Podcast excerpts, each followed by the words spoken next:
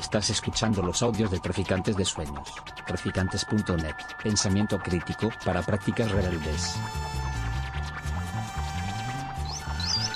Traficantes de Sueños.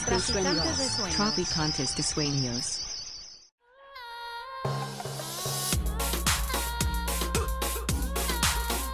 Nociones comunes. Universidad Experimental de Madrid.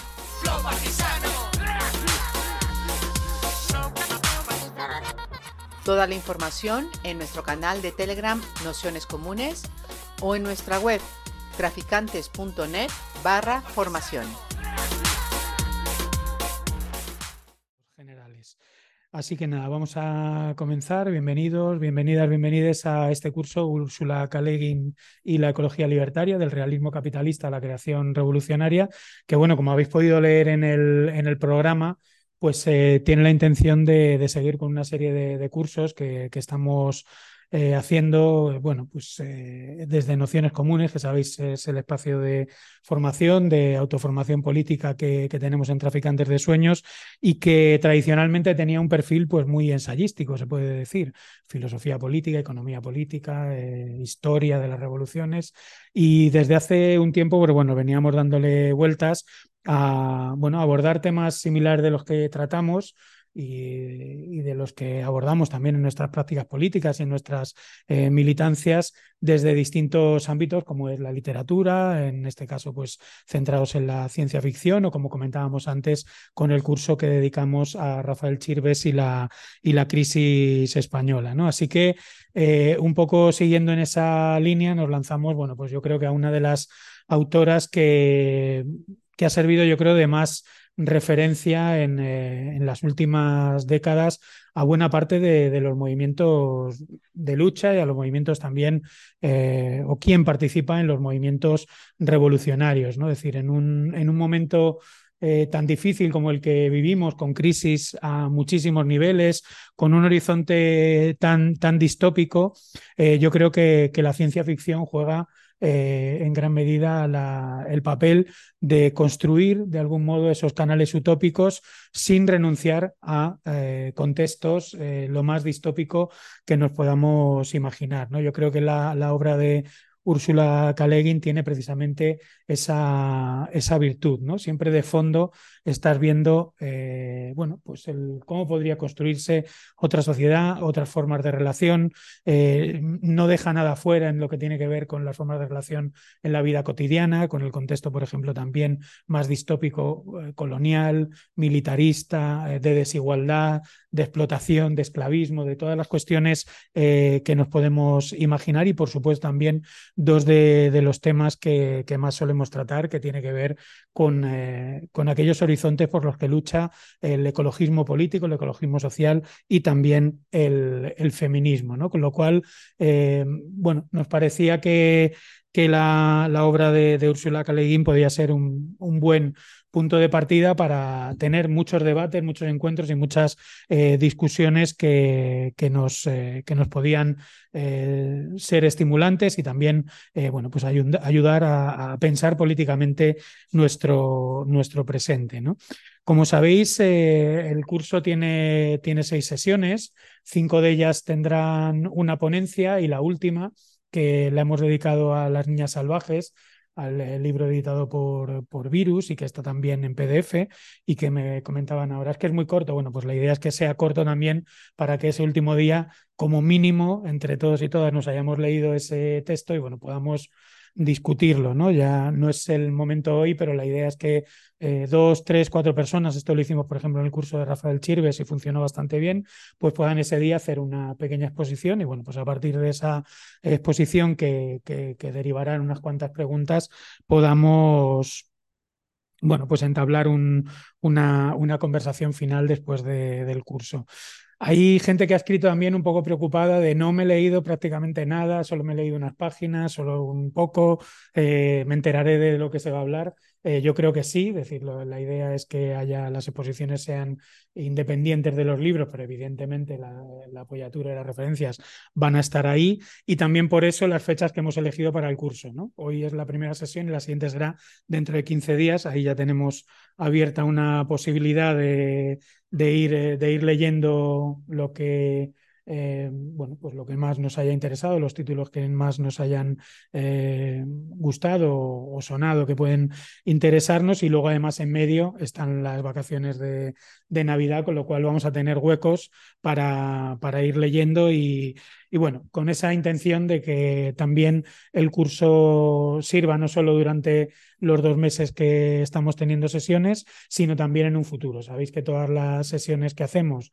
quedan grabadas y luego eh, las, las vamos subiendo en, en, abierto, con lo cual mmm, vais a poder escucharlo ahora. Es decir, eh, todavía hay gente, pues en verano, por ejemplo, es habitual que alguna persona escriba de un curso de octubre del año pasado, de oye, no me enteré de esto, no pude tal, la bibliografía, decir que ahí eh, tenéis toda la libertad para poneros en comunicación ahora y cuando, cuando queráis, eh, dudas, materiales que se han perdido, cosas que queréis eh, recuperar o que queréis compartir con otras personas, pues eh, eso, eso queda ahí presente.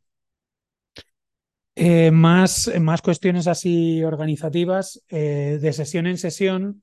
Antes manda, eh, yo particularmente mandaba una primera bibliografía con todo lo que era el curso, pero ahora lo, estoy haciendo más eh, sesión a sesión, sobre todo porque así podemos ir ajustando los textos a los debates o los intereses que han ido saliendo cada día. Eh, pero bueno, en, este caso fundamentalmente hemos elegido tres libros, que son los que os hemos puesto en, el PDF, que son Los desposeídos, el, el, nombre del mundo es bosque y, y, las niñas salvajes, lo que no quiere decir que las referencias evidentemente van a ir por un montón de, de sitios. ¿no? Y, y, nada más, eh, cualquier duda tenéis el, el, mail a vuestra disposición, nos podéis escribir, hay un teléfono, nos podéis llamar o aquí cuando nos, cuando nos veamos, pues cualquier duda sobre, sobre el curso nos la podéis comentar. Las sesiones grabadas a la gente inscrita se las mandamos al día siguiente, normalmente, salvo que haya algún problema de que haya que limpiar el audio, que haya habido alguna cosa que, que haya que mejorar y tardamos un poquito más.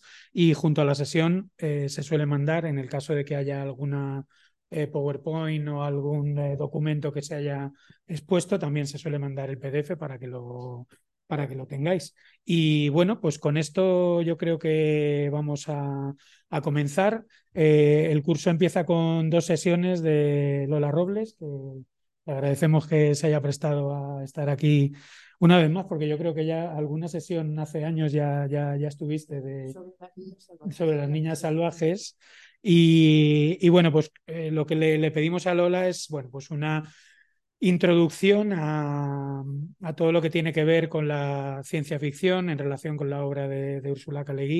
Y, también, pues bueno, esa, esa primera obra que yo creo que es de, introducción para todo el mundo que se ha acercado a, a esta autora, que es eh, Los Desposeídos, con lo cual eh, esta introducción la hacemos en dos, en dos eh, sesiones. Como sabéis, Lola Robles, bueno, activista eh, feminista ya muy conocida, especialista y escritora en temas de, de ciencia ficción, en su cruce con utopías, feminismo, luchas políticas. Decir que si queréis, tiene este librito que edita junto a Cristina Jurado, Hijas del Futuro, literatura de ciencia ficción fantástica y de lo maravilloso desde la mirada feminista, que, bueno, por si a alguien le, le interesa, eh, yo creo que puede ser una, una buena referencia para eh, ver un poco también desde dónde habla Lola, aparte de las, eh, de las sesiones que, que, vamos a tener.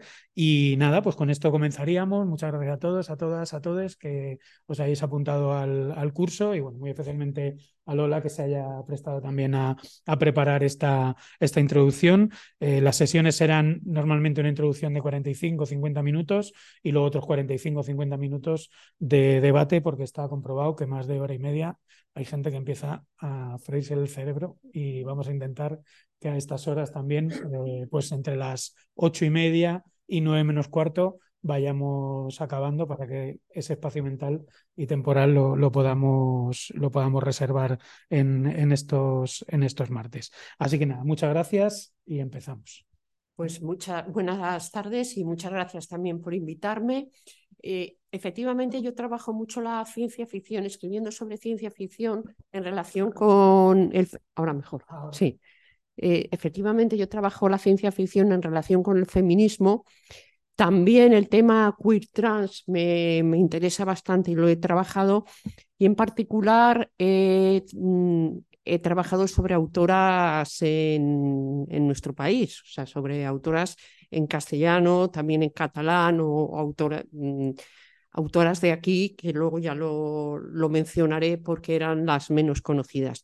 Entonces, eh, lo primero, en esta sesión efectivamente voy a hacer una introducción general a la obra de Leguín y en la siguiente ya hablaremos de utopías, no solamente los desposeídos, sino haré intentaré hacer una introducción general a, utopías feministas, que es lo que yo he trabajado más, y, y también a la propia obra de, de Leguín.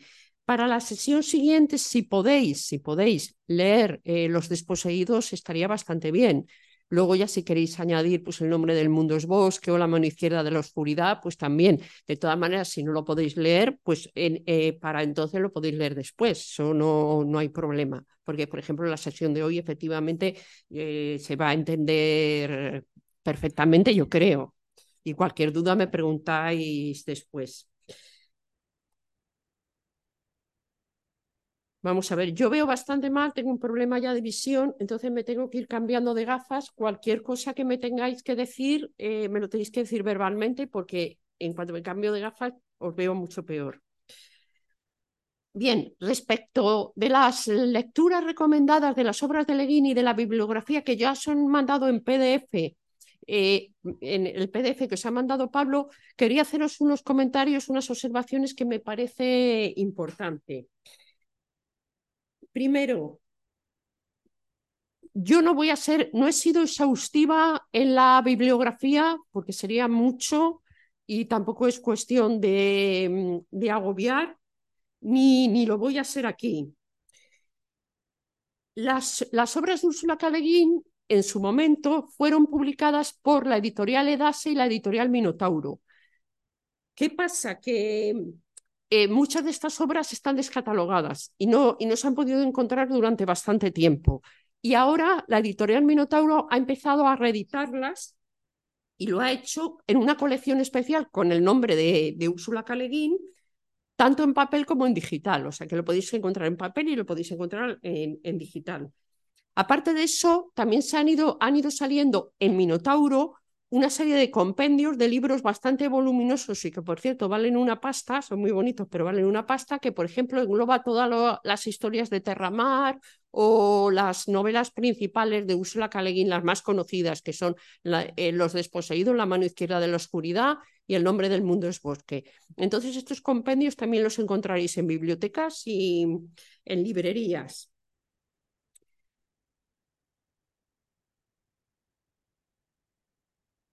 Bien, hay una, eh, en la bibliografía no se he puesto cuando, para, para que no fuera ya demasiada, o sea, demasiado texto, no se he puesto, cuando no aparece nada, es que, muchas, es que son obras eh, que están reeditadas por Minotauro.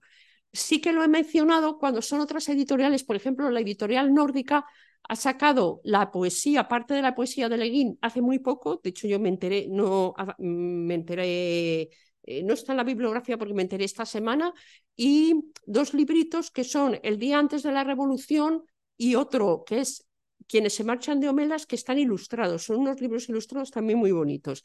Nórdica ha debido pillar esos derechos y lo ha ido publicando, pero la mayor parte de, de lo que aparece aquí no viene en la editorial porque es Minotauro, y como hay muchas, muchas, fechas, muchas fechas de edición y es complicado, he preferido no, no ponerlo para no dar lugar a confusión. Las que no han sido reeditadas ahora por Minotauro las podéis conseguir también, por ejemplo, a veces en, en librerías de segunda mano, ¿no? Pero, ojo, hay una cosa importante que yo me lo he encontrado ahora, el tema de las traducciones. Algunas traducciones que se hacían antes eran un poco, digamos, precarias porque la ciencia ficción no era un género muy valorado, entonces la traducción se hacía pues como se podía.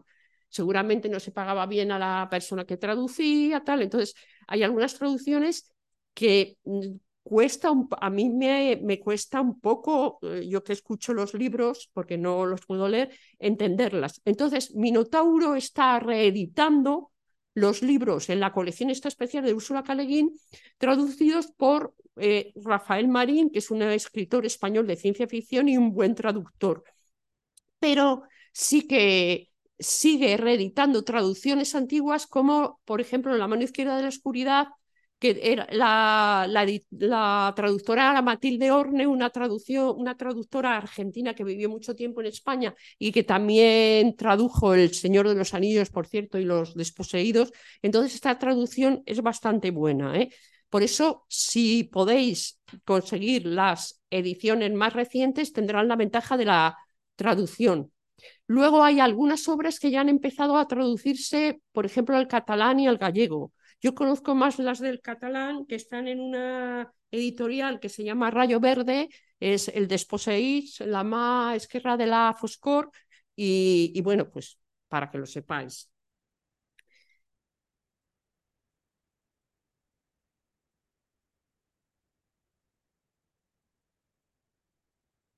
Bueno, de hecho, yo le comentaba a Pablo que en una ocasión me encontré en Barcelona en un mercadillo alternativo una edición pirata sea, libre o pirata de, de, los desposeídos, de la de Minotauro, lo habían cogido, la habían imprimido sin créditos ni nada, encuadernado muy bien y la, y la vendían, porque eso fue en un momento en que no se reeditaba nada de Úrsula Caleguín. Ahora, por fortuna, ya digo que Minotauro está volviendo a hacerlo y otras editoriales como, como Nórdica. Hay una parte de su obra que todavía no está traducida, a veces está traducida, hay algunos libros traducidos en América Latina, en castellano, pero en América Latina que pueden ser difíciles de, encontrar. Y luego, por otra parte, lo que sí os quiero pedir es que me disculpéis si en la bibliografía hay algún error, que es posible, porque tiene, eh, tiene mucha obra y no es fácil a veces te puedes equivocar con los años, incluso porque yo he puesto, he puesto el año original, pongo delante el año original, el título lo, lo pongo en castellano y también en inglés, bueno, porque lo reconozcáis o pues si podéis leer en inglés y porque además tiene mucha sonoridad, los títulos ella los elegía por su sonoridad. Pero bueno, puede haber habido, ya digo, algún error. De todas maneras, en uno de sus ensayos, El idioma de la noche, hay una bibliografía bastante completa que posiblemente se quede enseguida, mm, o sea, no se puede actualizar porque es un libro en papel y se añadan más, pero ahí está bastante bien. ¿eh? Luego, sí que os quería comentar, a ver, Úrsula K. tiene muchas obras y las más conocidas son Los Desposeídos, eh, El nombre del mundo es bosque, La mano izquierda de la oscuridad, Terramar. Antes escribió algunas, como tres novelas que están bien, pero después escribió otras novelas que también merece la pena leerlas, ¿eh? que sí que he incluido en la bibliografía. Era una escritora bastante buena, lo que pasa es que tuvo unos años como que mm, alcanzó la gracia literaria, se elevó ahí y escribió auténticas maravillas, pero después también hay cosas muy, muy interesantes.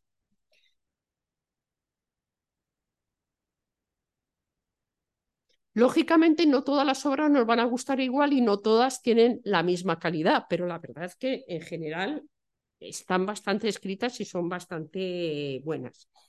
En cuanto, voy a hablar un poco de su vida, aunque la vida de Leguín realmente, a ver, no es una vida llena de aventuras, de vicisitudes y de dramas, de estas que dan mucho juego a la hora de hablar de una obra, aunque mm, es una, sé que es un tema controvertido hasta qué punto la vida influye en la obra.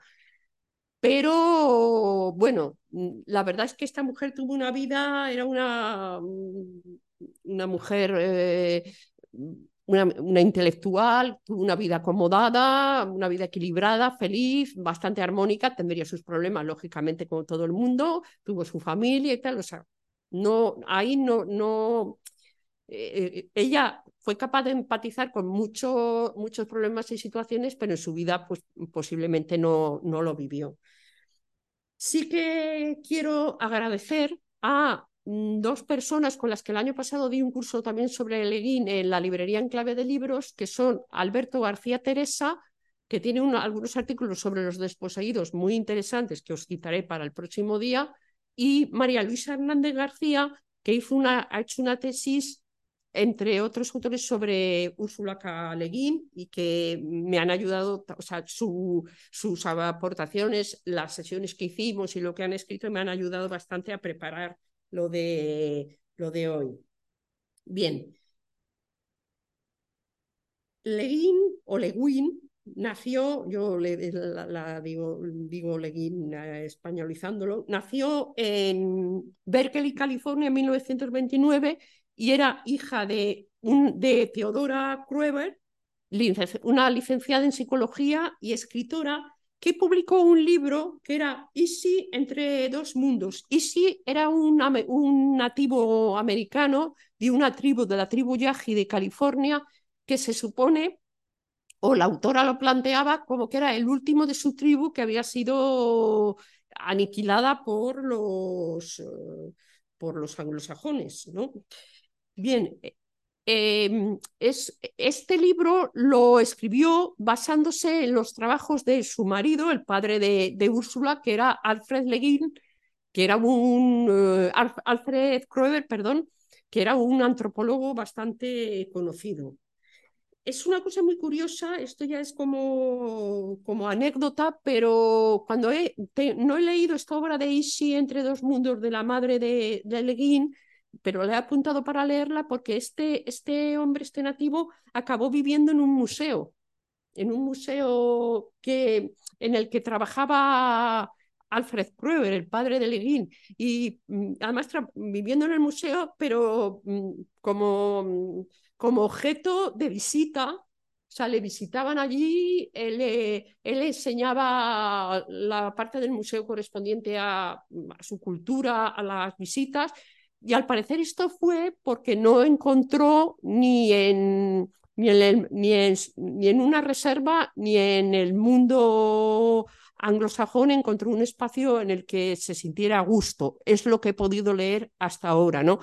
Lo cierto es que todo el trabajo de sus padres sobre el tema de los nativos americanos sí que se nota que influyó en su obra porque el choque de culturas como podía ser el caso de este hombre de Ishi, que mm, al final tiene que vivir en un museo porque no tiene ya ni su antiguo espacio, ni quiere vivir en una reserva, ni se integra, ni, ni le gusta el, el mundo urbano de, de, los blancos, bueno, pues eh, ese choque de culturas, esa desubicación y el colonialismo son temas fundamentales en la obra de Leguín, con lo cual sí que eso le debió influir bastante, ¿no?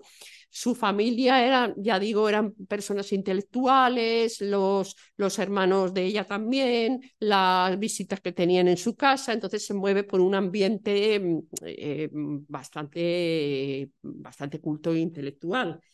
Ella estudia en la universidad, estudia y sobre y eh, poesía renacentista francesa e italiana y prepara su doctorado también sobre poesía del Renacimiento, eh, del Renacimiento de, de, Francia.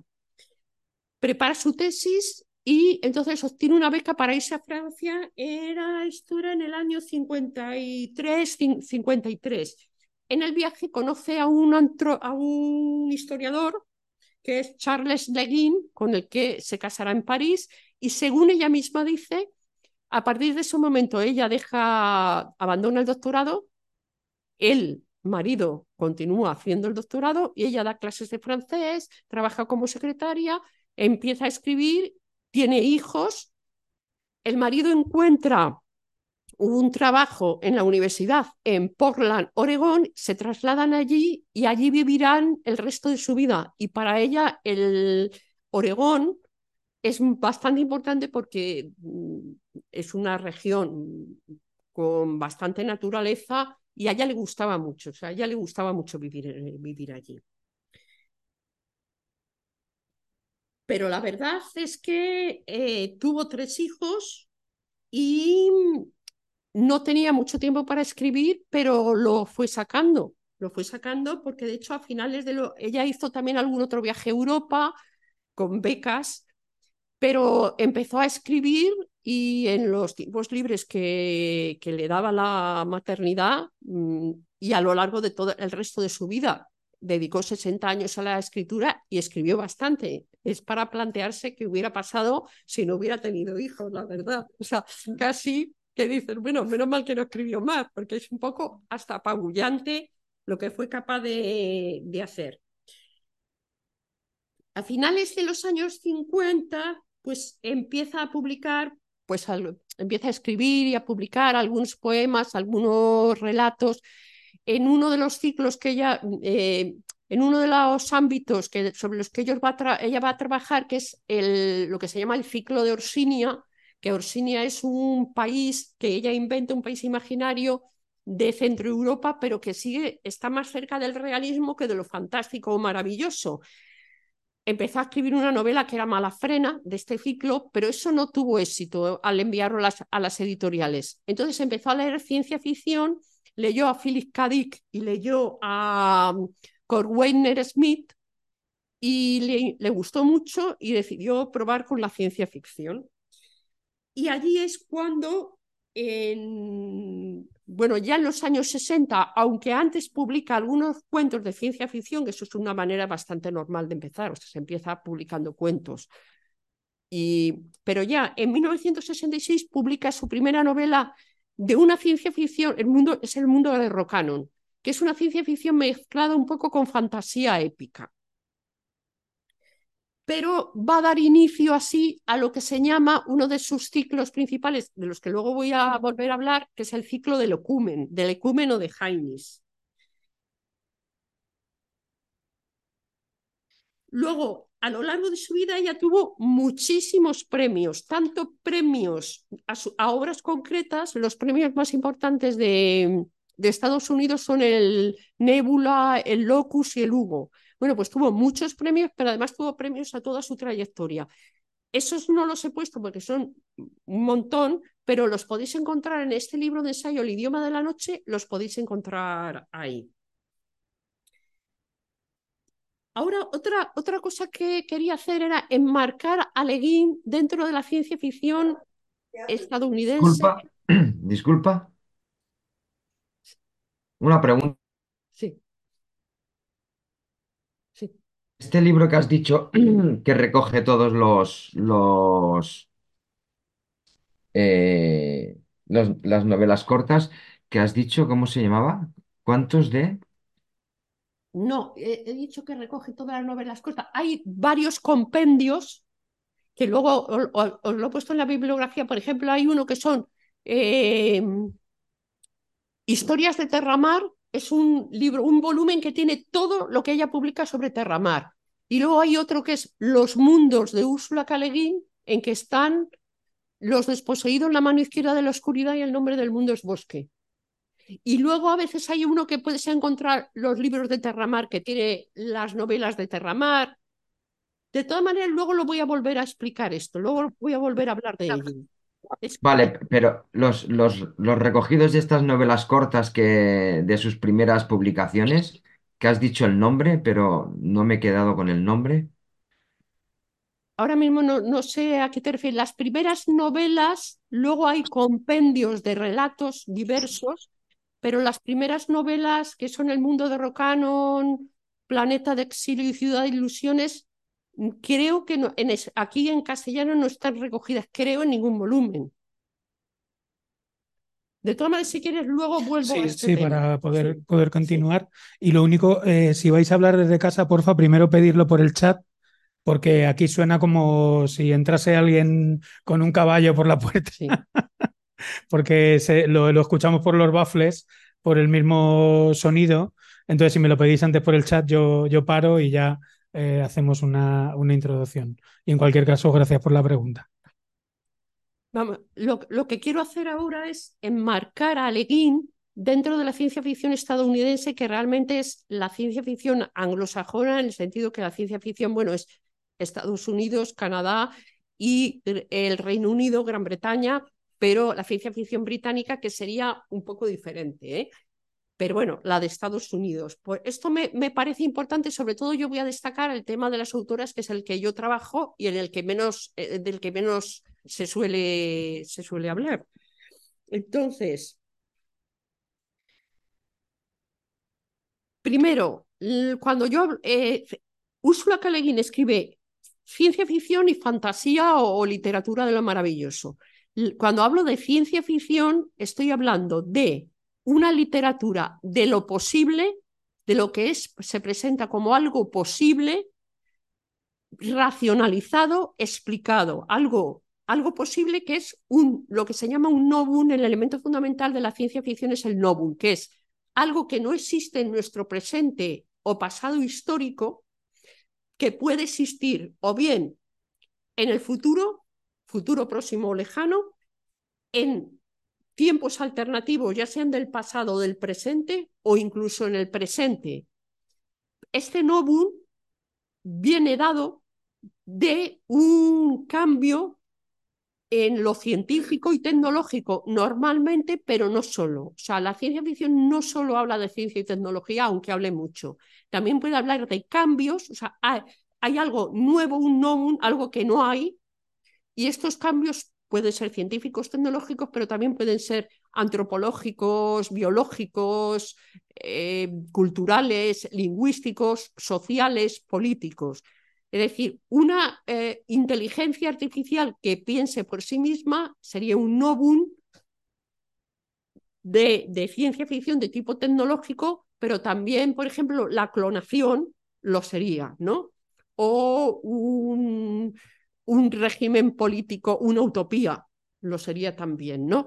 Pero la ciencia ficción siempre se presenta como lo posible, algo que se presenta literariamente como posible, con una explicación a partir de la cual se especula y racionalizado en el sentido que, en el sentido mm, que se entiende mejor si lo ponemos a lo maravilloso. Lo maravilloso, la fantasía, es lo imposible, pero que no necesita ninguna explicación ni eh, de ningún tipo porque a través del pacto de ficción de la lectura lo aceptamos de antemano como imposible, pero normalizado y naturalizado en ese ámbito fabuloso. Es decir, las, sirenas, las hadas, los dragones, los centauros, la magia, se dan en ámbitos fabulosos y cuando empezamos a leer una novela lo tenemos que aceptar de antemano, pues, mediante el pacto de ficción para disfrutar de la obra mientras que la ciencia ficción es, tiene que presentarse como posible, como racionalizado y especulativo, aunque como no hay géneros puros, hay una ciencia ficción más de aventuras que se puede acercar más a lo maravilloso o tener más elementos de lo maravilloso. ¿eh? Incluso las primeras obras de Úrsula Guin, eso se ve. Pero hay obras claramente, ya lo mencionaré después, en que ella tiende más vamos, tiene más, escribe literatura de lo maravilloso y en otros escribe ciencia ficción.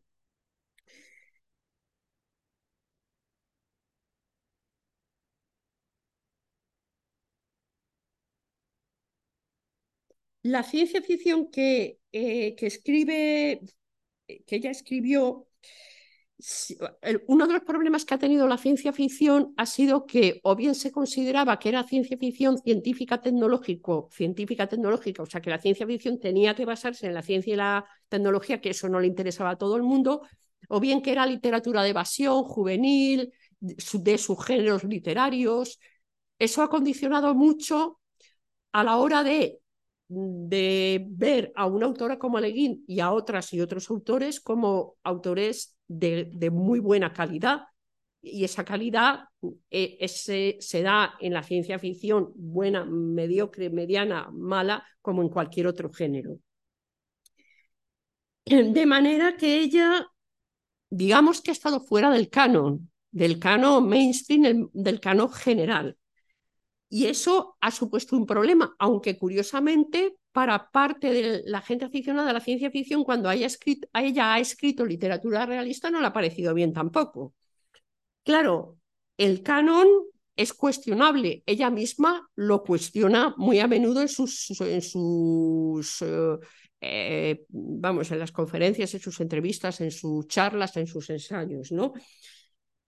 De se ha llegado a decir que ella es la mejor de las, los escritores estadounidenses, o de las mejores, o que es una de las grandes escritoras, escritores de la literatura estadounidense en general. Yo esto segundo no dudo ni lo primero ni que sea de las mejores, ni de la ciencia ficción y, literatura de fantasía o de lo maravilloso, fantasía lo maravilloso es lo mismo, que de la literatura general.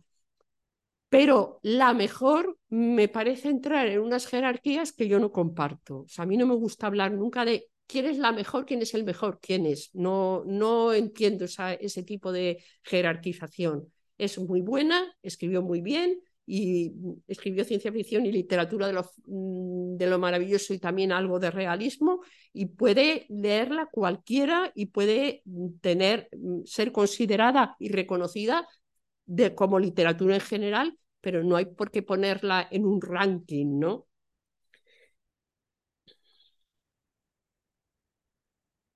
Vamos a ver, la ciencia ficción, lo que es ciencia ficción, a diferencia de la literatura de lo maravilloso que ha existido siempre, la literatura de lo maravilloso y la de terror ha existido siempre desde los hombres primitivos y los seres humanos primitivos que estaban en las cavernas y salían con la hoguera y se contaban historias de miedo, historias con elementos sobrenaturales, mágicos, que no necesitaban ninguna explicación.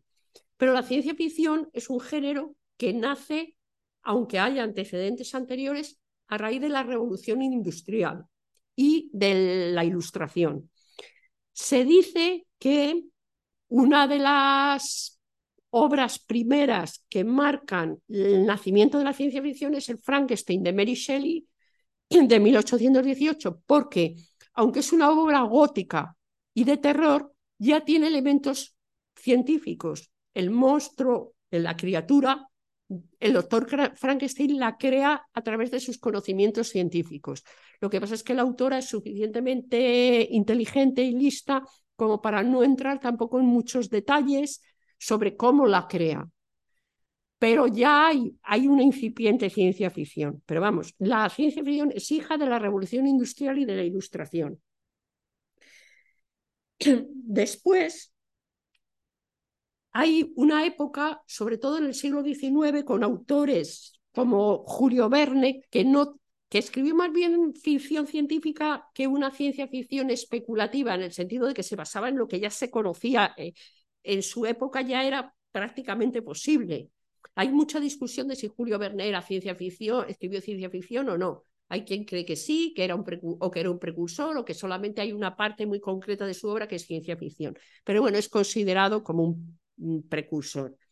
O Edward Bellamy, o, o también Edward Rice, eh, Edgar, Edgar, Rice Burroughs, el autor de Tarzán, tiene unas novelas de aventuras en Marte, situadas en Marte, como la princesa, una princesa de Marte, con un personaje, John Carter, que era una especie de Indiana Jones, es una especie de historias de, de aventuras del espacio con muchos elementos de lo maravilloso.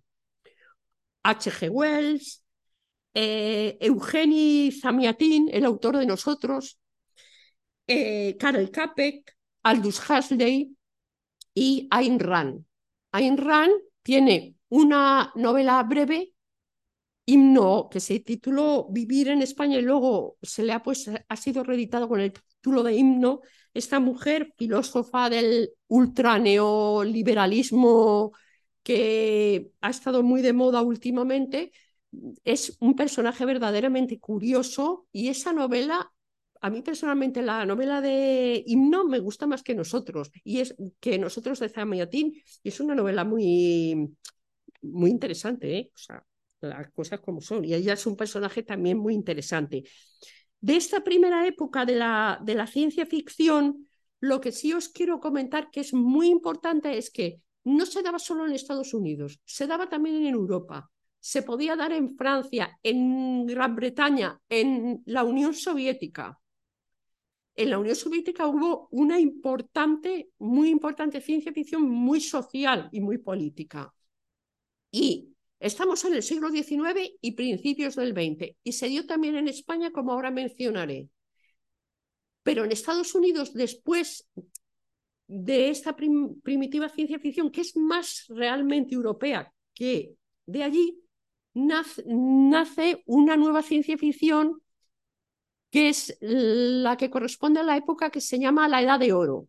Con eso estamos hablando de una edad muy reconocida, muy clásica o tal, con autores muy conocidos y muy mm, realmente, pues eso, muy considerados muy clásicos, que es una ciencia ficción más científica, tecnológica, filosófica, en alguna ocasión de aventuras, y que se, y que se publica en novelas, pero también en revistas en revistas eh, que, con, directores como Hugo Gersbank o con editores como John Campbell, que son los más conocidos del momento, y tienen revistas como Amazing Stories o Astonishing Stories o Wonder Stories, que publicaban mucho. Había revistas que eran las que se llamaban las revistas Pulp, de, de, de, bajo coste por el, tipo de papel, que era un papel muy barato, pero bueno, se movía mucho, mucho en revistas.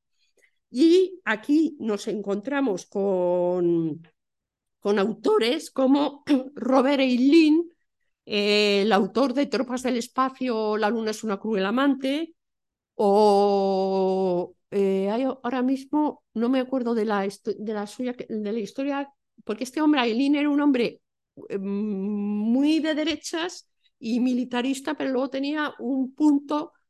Ah, es, eh, Forastero en Tierra Extraña, Forastero en Tierra Extraña es una historia sobre un mundo, un, un, hombre que ha sido criado en Marte, que tiene unas ideas que totalmente hippies, pero hippies eh, exactamente de la época de, de lo que es el movimiento hippie. O, por ejemplo, en esta edad de oro está enclavado Isaac Asimov, Arthur C. Clarke, el del 2001, Ray Bradbury, Frederick Paul, Frederick Brown, eh, Theodore Sturgeon. Estos están en, lo... Eh, en la, creo que en la bibliografía considerada aparecen. Bien, pero yo os voy a mencionar a dos autoras que, que para eso trabajo sobre ellas. Bueno, y si hay algo que no aparece y me lo queréis pedir, yo os lo mando. Hay dos autoras que aquí sí ya podemos pasar, sí, vale, que son Catherine L. Moore y Leigh Brackett. Catherine L. Moore tiene, ahí en la bibliografía veis una, un libro que se puede encontrar ahora, que es el North, eh, Northwest Smith, que es también un libro de aventuras espaciales, con muchos elementos de lo maravilloso. Esta mujer estuvo casada con un autor de, ciencia ficción, publicaban juntos y muchas veces publicaron con el seudónimo de él y a veces los escribían juntos, incluso alguna novela que escribió solo a ella se publicó con el seudónimo de él. Y tiene un cuento que es Ninguna mujer nacida, No Woman Born, de los años 49-50, que es precioso. O sea, de un androide, una mujer bueno, es una cyborg, perdón, es una mujer, una artista, una bailarina que se quema, en un incendio se quema el cuerpo, entonces la reconstruyen, su cerebro lo meten en un cuerpo artificial y es como ella se va integrando como cyborg y va evolucionando. Es un, se puede encontrar por ahí en versión digital y es una auténtica maravilla. Y luego Leigh Brackett. Leigh Brackett es una mujer que fue guionista eh, de, en Hollywood. O sea, ella eh, participó en el guion de Río Bravo, de la película Río Bravo, o en el Imperio contraataca de, de la saga Star Wars. Y tiene, os he puesto ahí algunas otras obras suyas también de este tipo de aventuras, que esas eran aventuras que eh, sucedían en, los planetas del sistema solar. O sea, en Venus, en Marte, sobre todo Venus y Marte, ¿no? Entonces en aquella época, cuando todavía no se había investigado mucho, pues se, se, situaban muchas las aventuras, muchas aventuras allí en, Marte y Venus, y después también, porque el próximo día os hablaré también de, de, eh, King Stanley Robinson y de su trilogía marciana. Esta edad de oro llega, las fechas fluctúan cuando las quienes las indican, pero bueno, pues de los años veintitantos hasta el año sesenta, sesenta y tantos, y luego ya hay una renovación dentro de la ciencia ficción que es muy importante porque es donde vamos a encontrar a Leguín. En los años 60 empieza a haber un interés mayor por crear una literatura de ciencia ficción, por crear una ciencia ficción también de calidad literaria, no solamente de contenido científico, tecnológico o de aventuras. Entonces ya empiezan a surgir autores como Philip K. Dick, que era un personaje, o Stanislav Lem, el de Solaris, y, enseguida surge también otro movimiento al que llaman la nueva ola, que ya ahí hay incluso un interés por hacer experimentación literaria mm, y nuevas técnicas literarias, que eso hubiera sido casi impensable en la hora de los clásicos. O sea, Isaac Asimov y Arthur C. Pues en su momento tampoco hacían mucha experimentación literaria. Y entonces en esta nueva ola, que es ya a partir de los, ya pasados los años 60, encontramos a eh, eh, J.G. Ballard o Brian Aldis, Philip José Farmer, Samuel Delany, que Samuel Delany fue uno de los primeros autores afro, afroestadounidenses de, de ciencia ficción, y Ursula K. que se engloba aquí.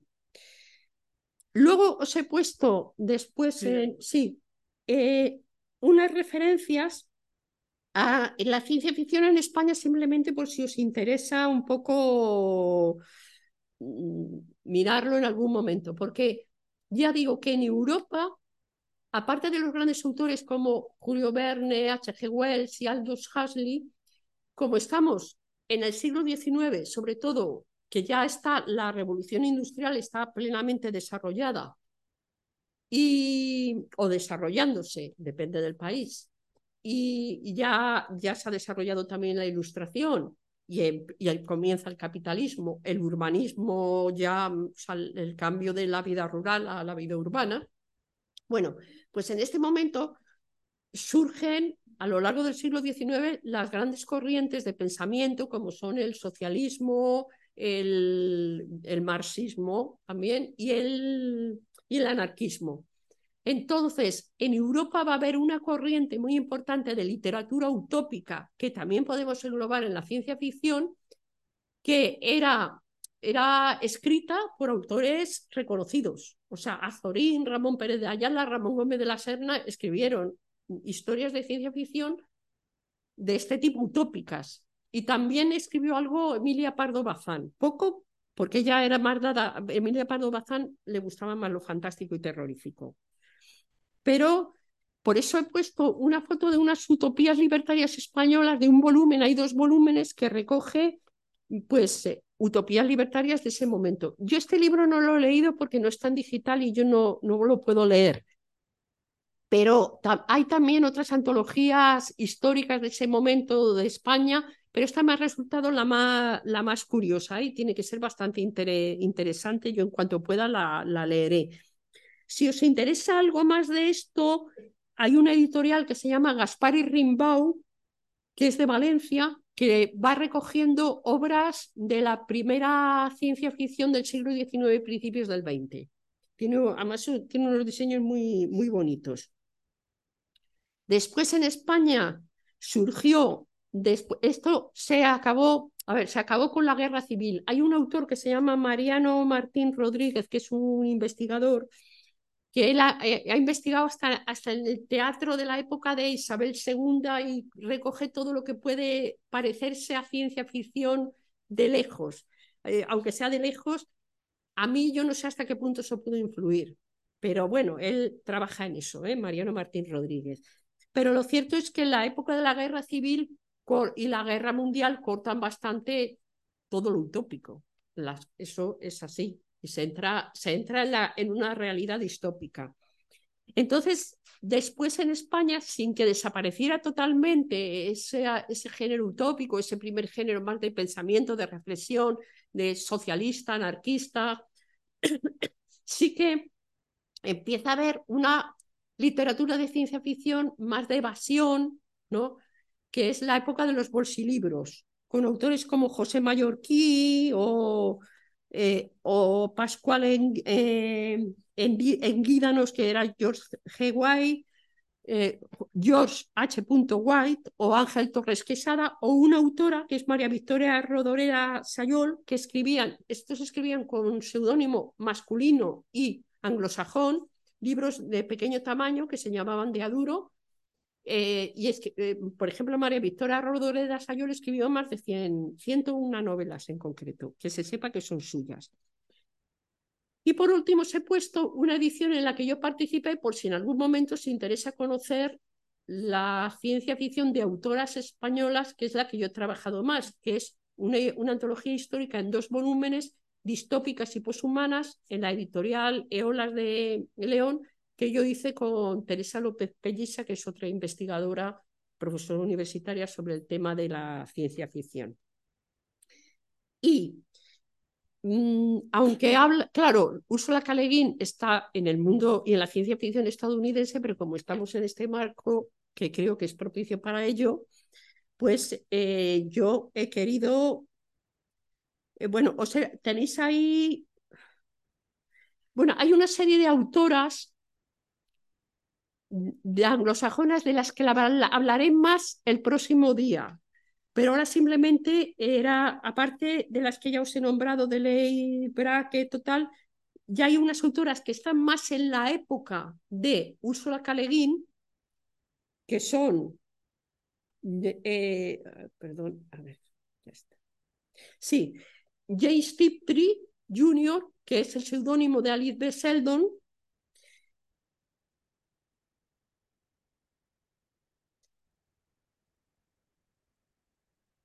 Sherry Tepper, Marion Zimmer Bradley, eh, Suzette Elgin. Bueno, una serie de autoras que tenéis ahí la referencia, pero de estas voy a hablar más el próximo día porque tienen, muchas de ellas tienen elementos de utopía feminista. Octavia Butler, por ejemplo, Bonda McIntyre, Pamela Sargent, tal. Y luego también os he puesto una lista de otras autoras de ciencia ficción anglosajona simplemente para que suene, eh, que esas no aparecen con, con, el, con referencias bibliográficas, pero bueno, para que, para que se vea que también había autoras que escribían ciencia ficción. Y, y hay dos fotos de dos antologías que son Mujeres y Maravillas, de, editada por Pamela Sargent, y Desde las Fronteras de la Mente Femenina, que son dos antologías históricas de, ciencia, de autores de ciencia ficción, sobre todo estadounidenses, alguna, puede haber alguna británica, y que, y que se pueden encontrar todavía en alguna librería de viejo o en la Cuesta Moyano y que están muy bien, ¿eh? sobre todo Mujeres y Maravillas es una auténtica maravilla, que fue un poco lo que intentamos hacer aquí con distópicas y posthumanas. Vale. Y por último, solamente quería mencionaros también y daros algún nombre, porque la ciencia ficción, vale, realmente empezó mm, una buena parte de ella en Europa, eh, ya digo que en Gran Bretaña, en Francia, en España, en la Unión Soviética, pero luego se asocia sobre todo a Estados Unidos.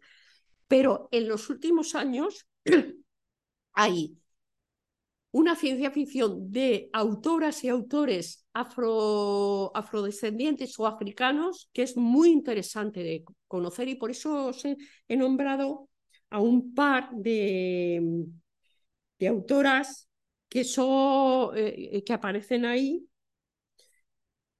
Y, eh, y también se está dando una ciencia ficción en América Latina que a veces es ciencia ficción y a veces es terror o fantástico o lo que se llama weird, que mezcla ciencia ficción con terror, que está súper, súper interesante. Hay una mujer que es Mayelis González, que es cubana y que vive aquí y que trabaja muchísimo sobre ese tema y que sabe un montón más que yo, pero eso es una, una ciencia ficción emergente, no anglosajona, ya digo, de afrodescendiente, afroestadounidense sobre todo, africana, oriental también hay, y de América Latina, que es muy interesante eh, conocer. Y luego, para terminar, he puesto a un autor varón para, bueno, digo, tampoco quiero discriminar, que es Saina Mieville, un autor británico súper comprometido Lo que pasa es que él más que ciencia ficción escribe una especie de weir, así de mezcla de fantasía, ciencia ficción, especulativo, terror, y que si alguna vez queréis hacer un curso sobre él, eh, estaría muy bien porque es un tío, bueno, marxista convencido. Y entonces,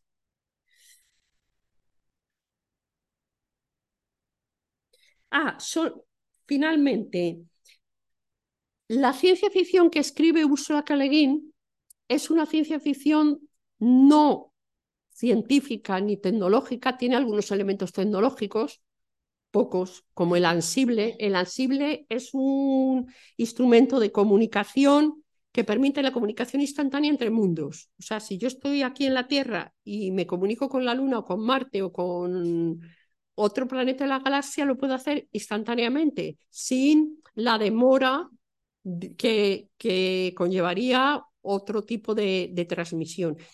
El ansible lo inventó Úrsula K. Le Guin ya en sus primeras novelas, pero aparecerán Los Desposeídos y si alguna vez existe, le tendrán que poner el nombre de Ansible, curiosamente.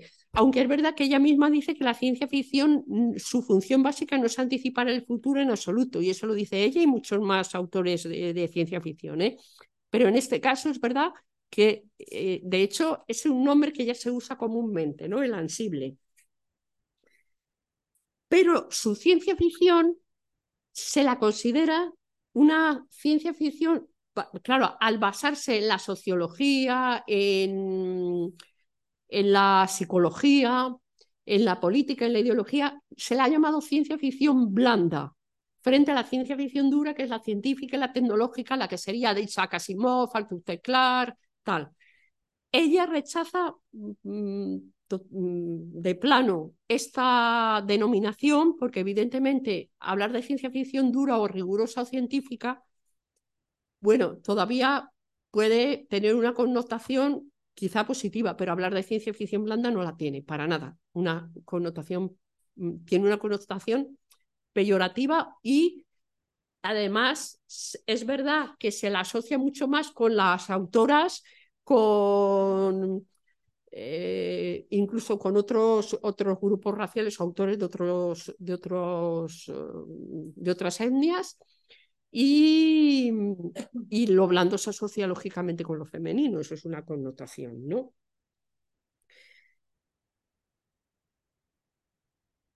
Entonces ella propone hablar de, de, ciencia ficción social. Entonces, para terminar en la, parte de hoy, tenéis ahí, digamos, un, uno agrupado los, los ciclos que ella trata y las eh, y referencias eh, con, las referencias bibliográficas a su obra.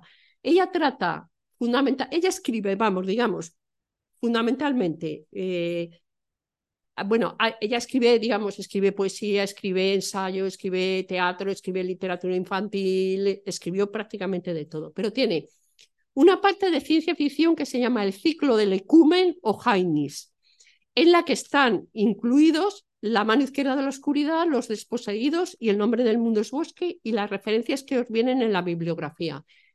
Esta parte del ecumen son novelas individuales, pero hay algún volumen colectivo que es, por ejemplo, Los mundos de Úrsula K. en Minotauro, que engloba tres, que es un tochaco. Que yo sepa, en castellano, que yo sepa, ¿eh? no hay ningún otro compendio, pero luego las, las, obras se pueden encontrar de manera individual y son las que tenéis ahí en la bibliografía. Esto es una ciencia ficción que puede tener algún elemento de fantasía épica, pero es ciencia ficción. El ecumen es una liga de mundos. Es una liga que va uniendo todos los distintos planetas de la galaxia, los mundos que ella se inventa y el contacto entre ellos.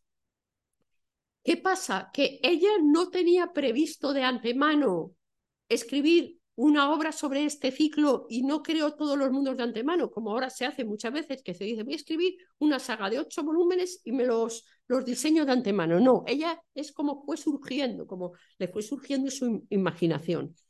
Luego tiene una parte que son el ciclo de Terramar, que es literatura de lo maravilloso porque está basada en la magia, que esto se pueden encontrar, empieza con un mago de Terramar en el año 68 y luego sigue con una serie de novelas y luego tiene cuentos y luego tiene mm, cuentos sueltos y, y, estos hay un volumen colectivo que son las historias de Terramar que es un libro bastante gordo y que tiene las novelas, los, un libro que se llama Cuentos de Terramar o los cuentos sueltos. Y luego de los muchos cuentos que ella escribió, que escribió más de 100, ella escribe más de 20 novelas y más de 100 cuentos, pues a veces pertenecen a uno de estos ciclos. Tiene otro ciclo que se llama Orsinia, que es sobre este país imaginario de la Europa Central, que pertenece, por ejemplo, la novela Malafrena. Luego tiene novelas fuera de estos ciclos, o que se podrían meter en estos ciclos, pero ella no lo deja claro, como El ojo de la garza o como La viña. Luego tiene literatura infantil, como tiene una serie de los gatos alados, que son los gatos que viene el nombre, que a mí no me gusta nada, lo de los de los gatos, a mí no me gusta nada lo de los gatos, pero y no está publicado, está también en un volumen. Luego tiene, ya digo, poesía, y luego tiene, y esto sí que quiero remarcarlo porque es eh, bastante interesante, ensayo. Tiene, eh, hay tres ensayos publicados que son El idioma de la noche, Contar es escuchar y Conversaciones con Úrsula Caleguín, cada uno en un editorial diferente, que os vienen ahí las referencias. Están muy bien porque ella habla de su propia obra, habla de literatura, habla de temas sociales, habla un poco de todo y de verdad que merecen mucho la pena. ¿eh?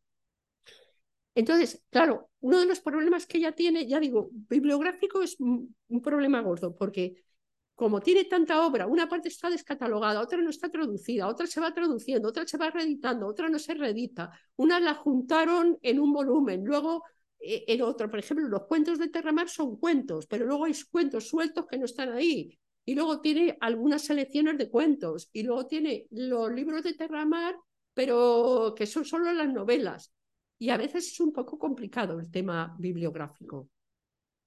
Pero bueno, ahora por fortuna se están reeditando bastante, sobre todo por Minotauro o por Nórdica.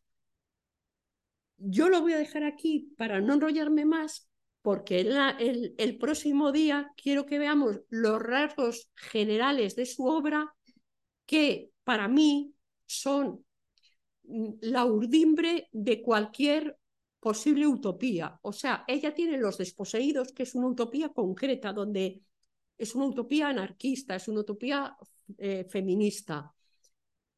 Pero no solamente mm, se puede ver cómo ella imagina utopías a través de esa novela, sino de toda su obra, pero no de una, manera, de una manera más reflexiva o más filosófica que concreta, que concreta en el sentido de hablar de cómo hay que organizar las huertas o cómo hay que organizar la toma de decisiones, sino más sobre mm, elementos sociales, elementos, por ejemplo, eh, el no colonialismo, el no racismo, la, la comprensión, la no rigidez, el no dogmatismo. Entonces, esa parte que está a lo largo de toda su obra es fundamental para entender los desposeídos y todo su pensamiento que se puede calificar de utópico.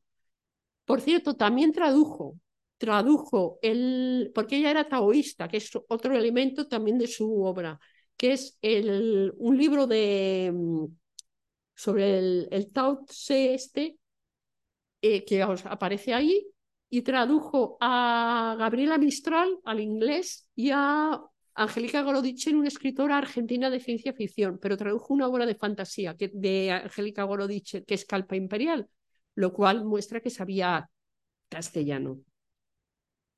Vale, lo dejo aquí, me preguntáis lo que queráis y si puedo añadir algo más, pues lo intentaré o aclarar. Muy bien, pues muchas gracias Lola. Vamos, una panorámica más que amplia. Y mm, y nada, como decía al principio, la, eh, quienes estéis por casa podéis pedir la palabra levantando la mano o por el chat y quien esté por aquí, pues levantando la mano como, como veáis. Voy a pasar el micro.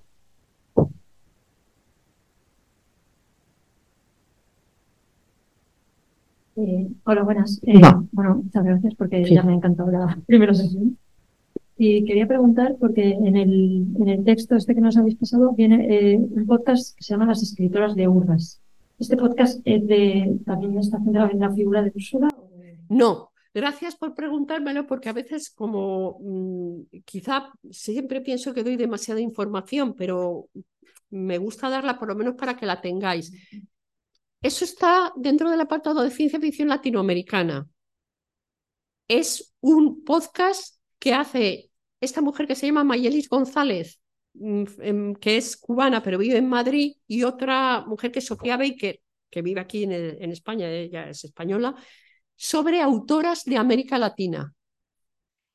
A ver, cuando yo he hablado un poco de autoras de, eh, de España, de América Latina y afrodescendientes, lo hago un poco porque creo que a Úrsula le encantaría, por lo menos para mencionarlas, o sea, para que nos quitemos la idea de que la ciencia ficción es científica tecnológica solo, de evasión juvenil solo, de batallas espaciales solo y estadounidense solo, para nada.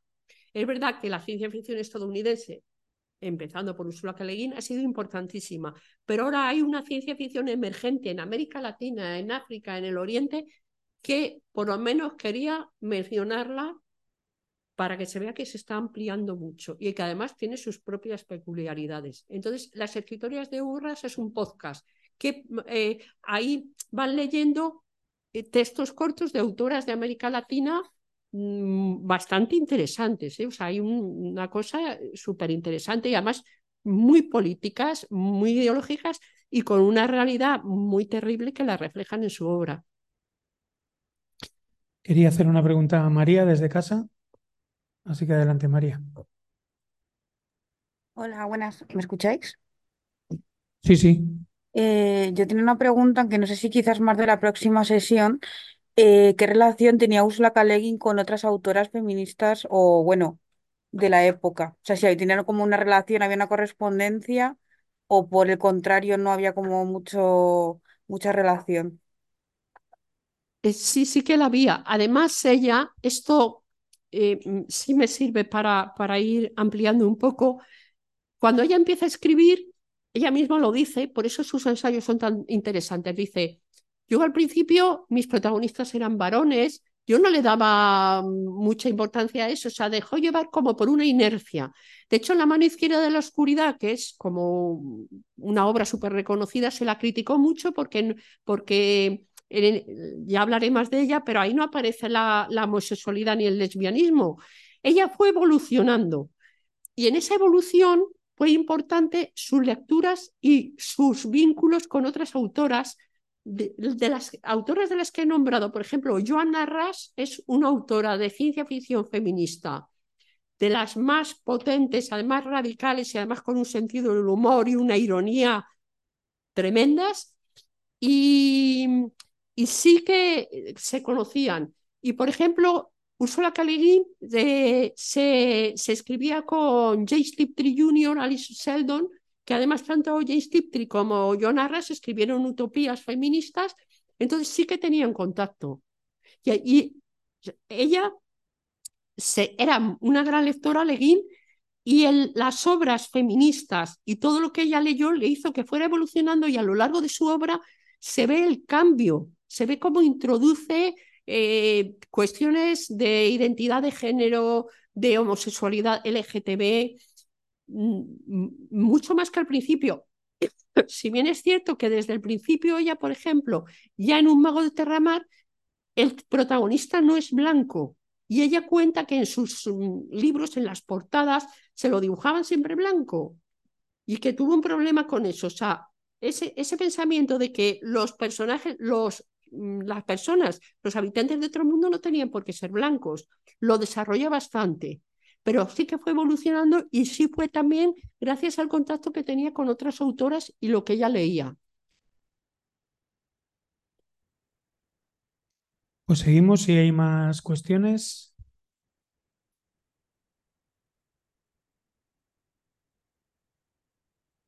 Sí, desde casa.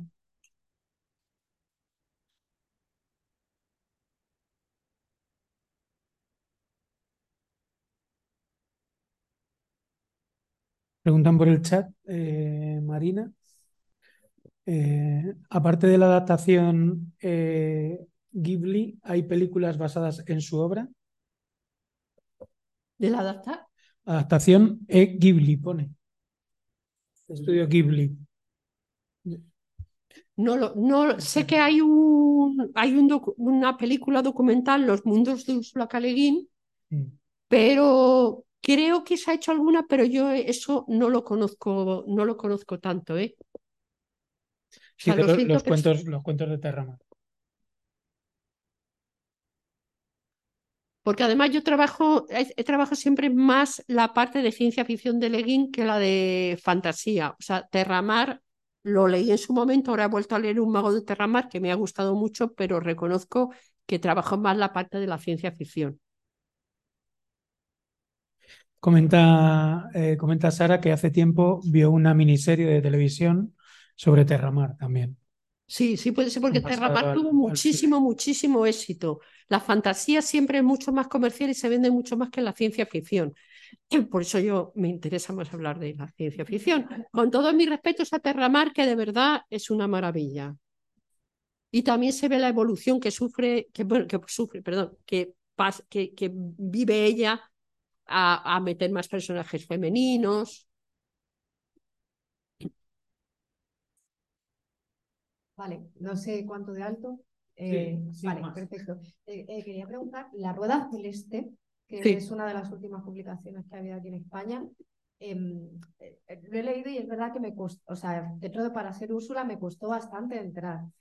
Entonces, eh, es- está fuera de cualquier ciclo, entiendo, de ciencia ficción, pero sí que estaría dentro de, de lo que sería la ciencia ficción Sí. ¿no?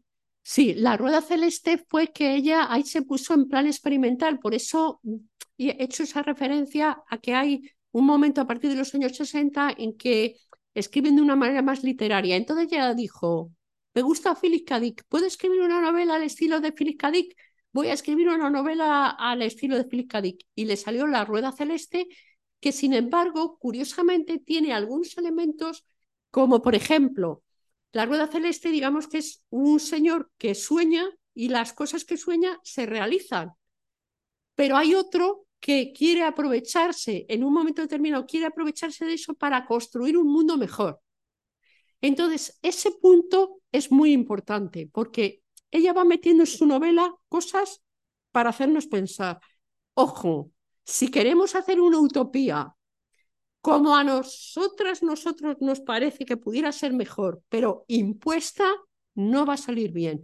Y en la Rueda Celeste hay ese planteamiento, lo que pasa es que es una novela un poco atípica en ella, incluso en sus, eh, porque ella tiene unas estructuras, es verdad, muy repetidas, o sea, eh, que es siempre un viajero, viajera que llega a un mundo, lo recorre, hay un viaje que lo pasan fatal, eh, se confronta, pero ese se sale totalmente, se sale de ciclos y, y, bueno, pues era una experimentación. Es una obra interesante, pero de las que más puede costar leer de ella.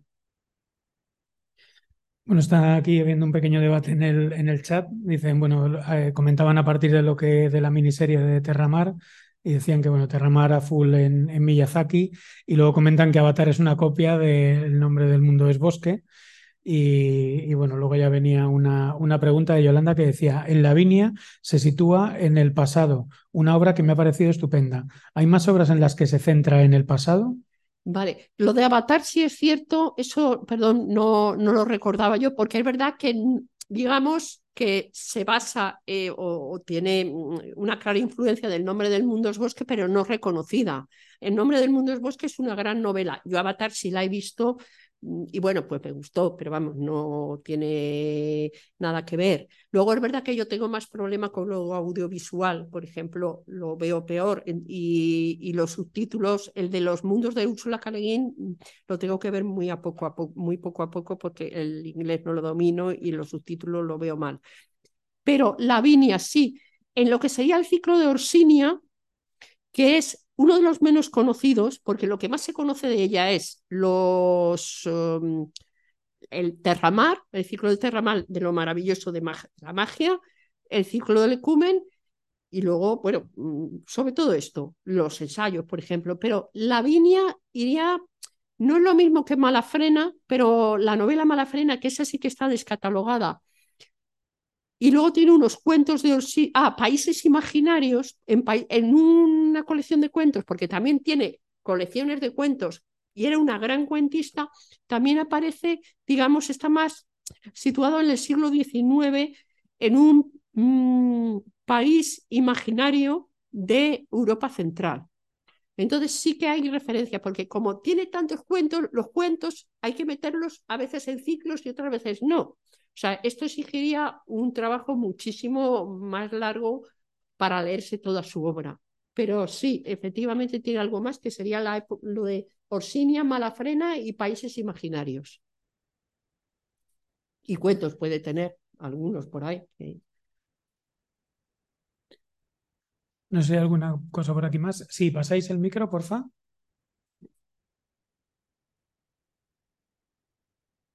Em, hola. Em, yo, em, pregunta, oh, perdón. La pregunta era, como has dicho que también escribió algo de poesía, y que no sé si eso, si también la has podido leer, y no sé si era, pues, si era poesía social, si era poesía más intimista, más, o sea, si sabes como qué temática tenía cuando, o qué temáticas tocaba cuando escribía poesía. No lo he podido leer, vamos, de hecho eh, yo pensaba que no estaba traducido al castellano y descubrí mirando al hacer la sesión que, que había un libro en nórdica, entonces lo compré el otro día y según lo compré lo dije allí, no lo, no lo he abierto mm, porque me imagino que puede ser un poco más intimista, pero no lo sé realmente. Pero vamos, está en nórdica y ha salido este, este año, porque ya digo que no había sido traducido. Sí que me intenté leer el, el libro, es que no consigo recordar el título, el de Lao Se. Está por ahí. En, la parte de, Sí. Ahí hay uno que es el, una traducción que hace del el Tao Te Ching, gracias. Gracias. Bueno, yo lo he intentado, de verdad. Lo he intentado. Pero yo lo leo, ah, pues, empieza que si el cambio, que si no el cambio, digo, quiero que lo voy a dejar y voy a seguir leyendo la ciencia ficción social. Ya lo retomaré porque también es verdad que eh, he empezado a leer, me he pegado un atracón de novelas de, de Leguín, que algunas había leído pero ya se me habían olvidado, claro. Y entonces mm, no he leído tampoco la poesía, ya digo, lo intenté con el Tao Te Ching y bueno, pues mm, creo que es interesante porque a ella le influyó mucho, era taoísta y además eso se aprecia en su obra, pero la lectura directa, yo es que soy muy poco espiritual, reconozco que Comentan por aquí por el chat que, que también, que si Harry Potter y Terramar eh, también tendrían copias eh, o malas copias, ¿no? Y, comenta Marina que creo que Úrsula eh, se, pronunció, se proclamó sobre Harry Potter en, algún momento y no para bien. A ver, lo de la escuela de magia aparece en un mago de Terramar, ya, claramente. Y eso, desde luego, mm, fue como abrir una puerta no solo a Rowling, sino a muchos otros como Rufus y porque ya lo de la escuela de magia es como un clásico. Claro, yo me he leído un libro de Harry Potter porque yo he procurado leer un poco de todo antes de criticarlo. Y no he visto la, he visto las películas, pero a trozos. Entonces, yo sé que hay gente muy fan de Harry Potter. Oye, a mí me parece bien, ¿eh? que yo no, mm, que cada cual lea quien lo que quiera. A mí Harry Potter no me gusta, pero un mago de Terramar, con un mago de Terramar me pasó una cosa muy curiosa. Yo me las había leído la trilogía entera hace, muchos años, pero ahora me ha dado tiempo a leer un mago de Terramar. Y cuando lo leí dije, qué buena novela, porque además como ella no es nada maniquea, o sea, el cuestionamiento del bien y el mal es fundamental en su obra y es fundamental para encarar las utopías. Entonces, digo, esta historia, cuando un mago de Terramar, cuando la lees de joven, dices, esto es algo que te puede pasar en la vida, es como una advertencia, pero cuando la lees de mayor dices, esto es algo que ya me ha pasado. O sea, el tema de la sombra, lo ves, dices, esto es algo que ya me ha pasado. no creo que haya muchas personas a las que no les ha pasado lo que le pasa al protagonista en la historia. Y es muy atípica, que, porque claro, es, no solamente es un mago que hace magia y que sea una escuela de magia, no, es todo un viaje de conocimiento y, un, y una concepción del bien y del mal totalmente distinta, no tiene nada que ver con Harry Potter.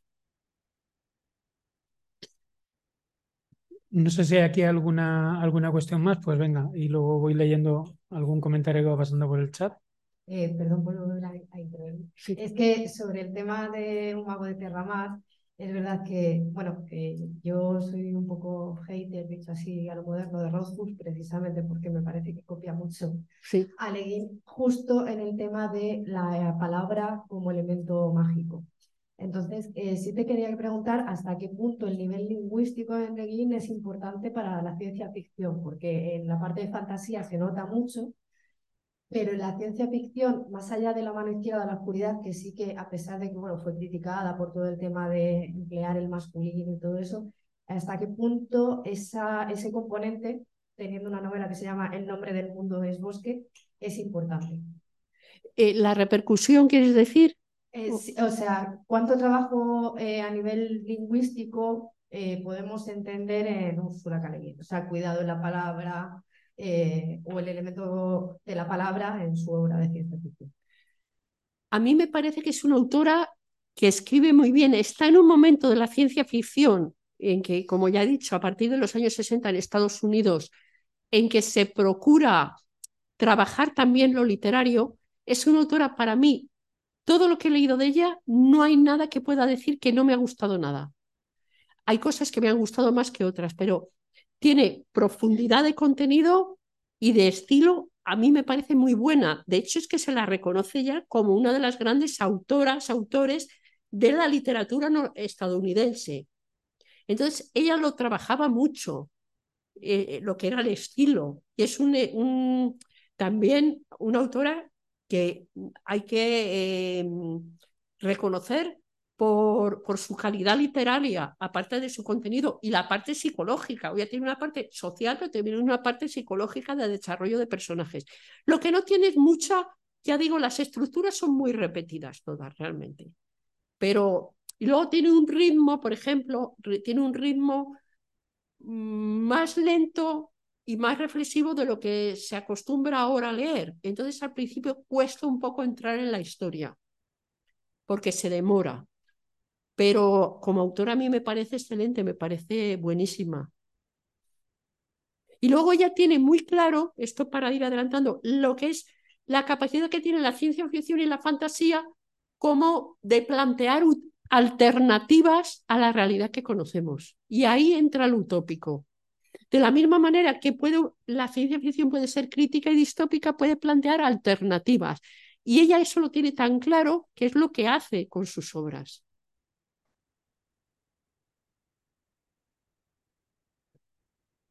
No sé si os he dado demasiada información de datos, eh, pero bueno, era un poco para situarla y también para, para aprovechar que hay otras, o sea, pues lo que os he dicho antes, que había otras autoras también en Estados Unidos. Comentaban cuando eh, se estaba tratando la cuestión de la poesía, dice Marina que en el eterno regreso a casa hay bastante poesía.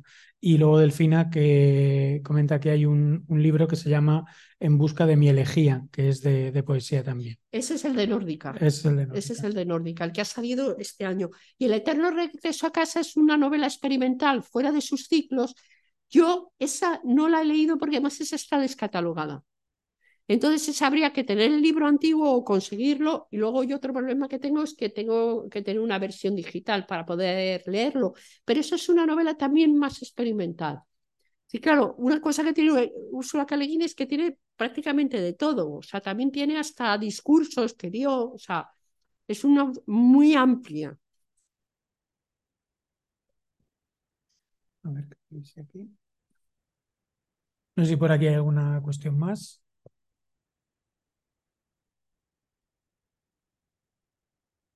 Y luego otra cosa es que, por ejemplo, frente a la literatura realista o incluso la literatura histórica, claro, bueno, la ciencia ficción y la fantasía hay que construirlas de otra manera, de otra manera imaginativa, con una coherencia interna también, claro, no vale solamente que tú te inventes, tiene que ser coherente eh, internamente.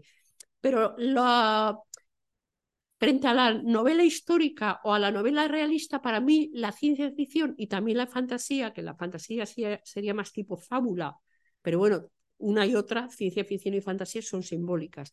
Tiene una ventaja y es un poco la diferencia entre el arte abstracto y el arte realista. Si tú escribes un cuento, una novela o te pones a hablar de Cuba, Venezuela, Argentina, Milei, eh, Israel, Palestina, lavapiés, te salen mucho más, o sea, la, la eh, captación, la recepción del público o el debate te va a salir mucho más condicionado por los sesgos y los prejuicios que hay de antemano sobre esos temas. Mientras que si tú lo haces, lo sitúas en otro planeta, en otro mundo o en un ámbito fabuloso como es el de lo maravilloso, puedes ver los temas y los elementos, como puede ser el colonialismo mm, o el racismo o el machismo o el sexismo o la transfobia más, más en abstracto, pero sin esos sesgos que nos condicionan mucho, porque nos vamos a poner a discutir rápidamente sobre los temas concretos y nuestros sesgos propios. Y eso es algo que tiene muy claro Leguín y tienen muy claro escritoras y escritores de ciencia ficción, ¿no? El sacarlo y llevarlo a otro mundo para que se vea el problema en sí. Por ejemplo, el nombre del mundo es bosque. Puede considerarse una crítica a la guerra de Vietnam, sí, pero no solo. Claro, cualquier buena novela, aunque fuera sobre la guerra de Vietnam, valdría para cualquier otro caso. Pero si tú lo sitúas en ese planeta, te vale para la guerra de Vietnam, te vale para la aniquilación de, los, de las culturas y de las vidas nativas de América cuando llegaron los colonizadores blancos, que eso es una otra cosa recurrente en su obra por la influencia de sus padres, como ya dije. Pero te lo puedes ver mejor. No, no estás. Ella misma lo dice, que la realidad a veces nos pasa por encima como una pisonadora, que, que la novela histórica está más sujeta a que tú conozcas ese país, mientras que ahí está más en abstracto. Esa es otra de las ventajas que tiene. Eh, bueno, Yolanda comenta que te da las gracias por la presentación, que ha estado muy bien. Además, contamos con el texto, con la bibliografía básica, que nos ha situado a alguien en un contexto histórico de una forma abierta y de largo alcance. Muchas gracias. Eh, lo ponía en el chat, digo, por, por leerlo también. Y había una pregunta de Carmen. Sí. Así que adelante, Carmen. Eh, bueno, más que una pregunta, era un, como un comentario sobre el tema del debate sobre entre eh, la historia de las historias del Terramar y, y Harry Potter, que bueno, yo no he, no he seguido mucho Harry Potter, he visto alguna película, algún trozo de película y tal, pero no me parece que tenga mucha, mucha coincidencia, más bien Harry Potter es, es una historia centrada en la magia, digo yo, y en la competición por la magia, por mucho que que haya buenos y malos. Y un mago de Terramar, que sí que lo he leído varias veces, es más, la magia es más bien un, un vehículo que, que para, para, para, para, el viaje personal que propone la autora, creo yo, que es un viaje muy interesante desde el primer libro. No he leído los cuentos de, de los últimos años, he leído los cuatro primeros libros solo, pero me parece que no tiene que no tiene tanta relación, ¿no? que es muy importante el viaje personal del, del, del mago y la, y la, magia es más bien un vehículo para, para ese viaje. Y luego, no sé, mm, tengo muy mala conexión, no sé si comentabais antes algo sobre el, el, el día antes de la revolución, que me lo he perdido. Ah, simplemente comentaba que el día antes de, no sé si se, oye bien. Sí, sí, sí. El día antes de la revolución y quienes se marchen de, Homelas han aparecido como libros ilustrados en la editorial nórdica. Son los dos muy recomendables porque el día antes de la revolución está protagonizada por Odo, que es, digamos, una de las lideresas de la revolución de los desposeídos. Ya es una mujer mayor y enferma, y entonces basarlo en un personaje que ya está, bueno, prácticamente para morir, claro, es una cosa es interesante, ¿no? Esa visión de, de Leguín sobre, sobre esta mujer. Y quienes se marchan de Omelas es una, una, un relato, una narración, vamos a decir, magnífica, eh, que, habla, claro, es un mundo que utópico, pero que se sostiene con que hay alguien que está sufriendo. Entonces ahí podemos hacernos muchos planteamientos. Por ejemplo, Israel es una democracia. Se ve que Israel es una democracia, Israel es una gran democracia, Israel es una democracia, pero claro, es una democracia mientras a su alrededor no, no hay democracia. O sea, podemos hacernos esos paralelismos. Esas dos en nórdica están muy bien. Sí, yo coincido. El, el, día antes de la revolución lo he leído, lo tengo y coincido en que es, una, es un, relato muy pequeño, muy, muy corto, pero muy interesante. Es como una vuelta hacia adentro del personaje y, y también es muy recomendable, sí estoy de acuerdo. Gracias. Claro, y luego también es la sensación que tienes de vulnerabilidad a partir de una edad y cuando tienes ya problemas de salud. Eso, yo con eso me identifico y está muy bien reflejado. Sí, muchas gracias. Muchas gracias, eh, Carmen. No sé si hay alguna cuestión más por aquí. Sí, pues eh, le pasáis el micro aquí a Sonia. Muchas gracias. Hola, sobre esto que comentaba de los que se marchan de Homera. El documental que nos habéis pasado para ver en el curso es muy impresionante porque en algún momento, ya las hablas de Israel y de, y de esto, sobre todo que se basa en el sufrimiento de un niño que está encerrado ¿no? en un sitio. Y, eh, en algún momento eh, hay, aparece un curso en el documental y hay tres chavales que después de la lectura pues dan, oye, ¿tú qué harías en una situación así, no? Y pues algunos se marchan, algunos yo voy a ayudar al niño, ¿no? Pero hay un chaval que a mí me impresionó mucho al ver el documental ayer, que dice, pues bueno, yo seguiría mi vida, me parece bien. O sea, eh, que el niño sufra, pero yo mantengo mi nivel de vida, ¿sabes? Que, o sea, así que me impresionó mucho decirlo con ampliamente tan, a veces no lo decimos, pero realmente mantenemos nuestra vida y el sufrimiento está ahí, ¿sabes? Claro, otro tema que, que, es muy recurrente en Leguín, muy, mucho, mucho, es el choque de culturas de un mundo bastante desarrollado, como es los planetas del Ecumen, que ya pueden hacer viajes a casi a la velocidad de la luz, eh, y que eh, los planetas en su universo vienen de un planeta originario que es Jain, que por eso se llama también el ciclo del ecumeno de Jainis. Y entonces llegan a planetas que están muy poco desarrollados, incluso preindustriales, incluso prefeudales, no hay feudalismo, o sea, viven casi en la edad de los metales. Entonces ahí está, los que llegan, que son enviados del Ocumen, no pueden intervenir, pero eh, ahí está el, ahí salvamos a, la, salvamos a las culturas y civilizaciones que consideramos menos desarrolladas o inferiores. Y la propuesta de Leguín es muy clara, que es que no puedes ir a salvar a nadie porque la fastidias totalmente, o sea, es muy perjudicial. Y eso sí se puede aplicar mucho a nuestro mundo, al tema colonial y al tema sobre todo de la salvación. Y vuelvo un poco al tema de Israel-Palestina y al, y al tema de otros países. Es que dice, es que claro, somos una democracia y además estos son unos salvajes.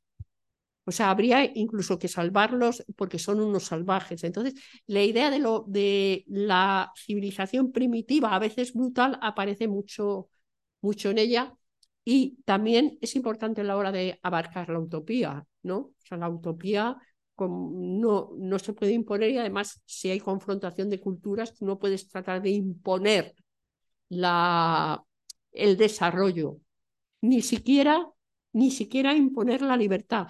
En Cuatro Caminos hacia el Perdón, que son cuatro narraciones largas, hay una última, es un libro, porque luego están los libros de relatos, que juntan relatos, porque ella, una gran cuentista, o sea, aparte de sus novelas, es una gran cuentista. Y narradora de novelas cortas.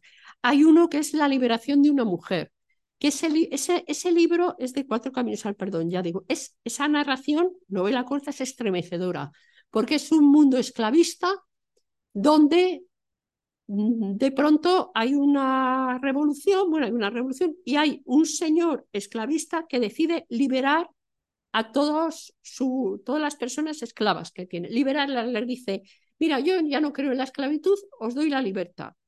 Ahí está, y se va. ¿Qué pasa?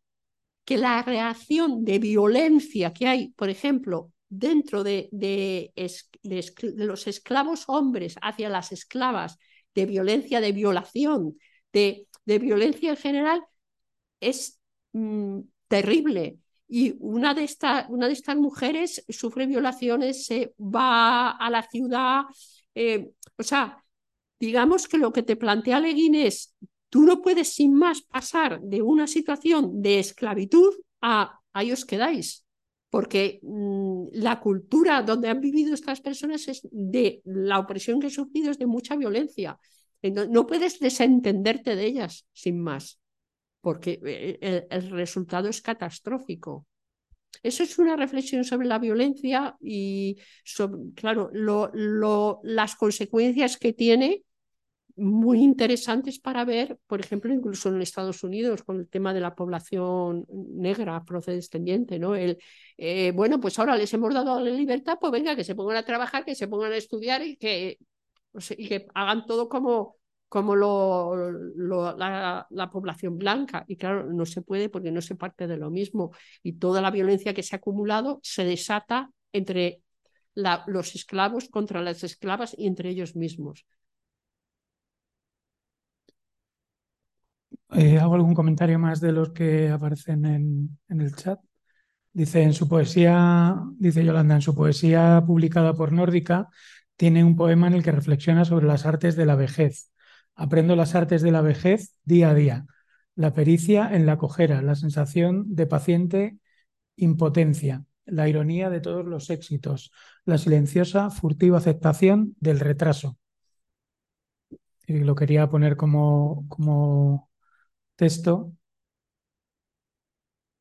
Y decía Yolanda que le parece un buen reconocimiento de la vivencia de la vulnerabilidad humana que con la edad aumenta. Eh, pregunta Bea que, la reflexión sobre la violencia, ¿de qué obra es? Esa obra que he dicho, esa narración que he dicho es dentro del libro Cuatro Caminos hacia el Perdón, que es una obra mm, posterior a todas estas de, las que estamos hablando. Eh, es, mm, son cuatro narraciones juntas. La último, el última narración es que no es un relato, es como una novela corta. Es la liberación de una mujer pero está en cuatro caminos hacia el perdón.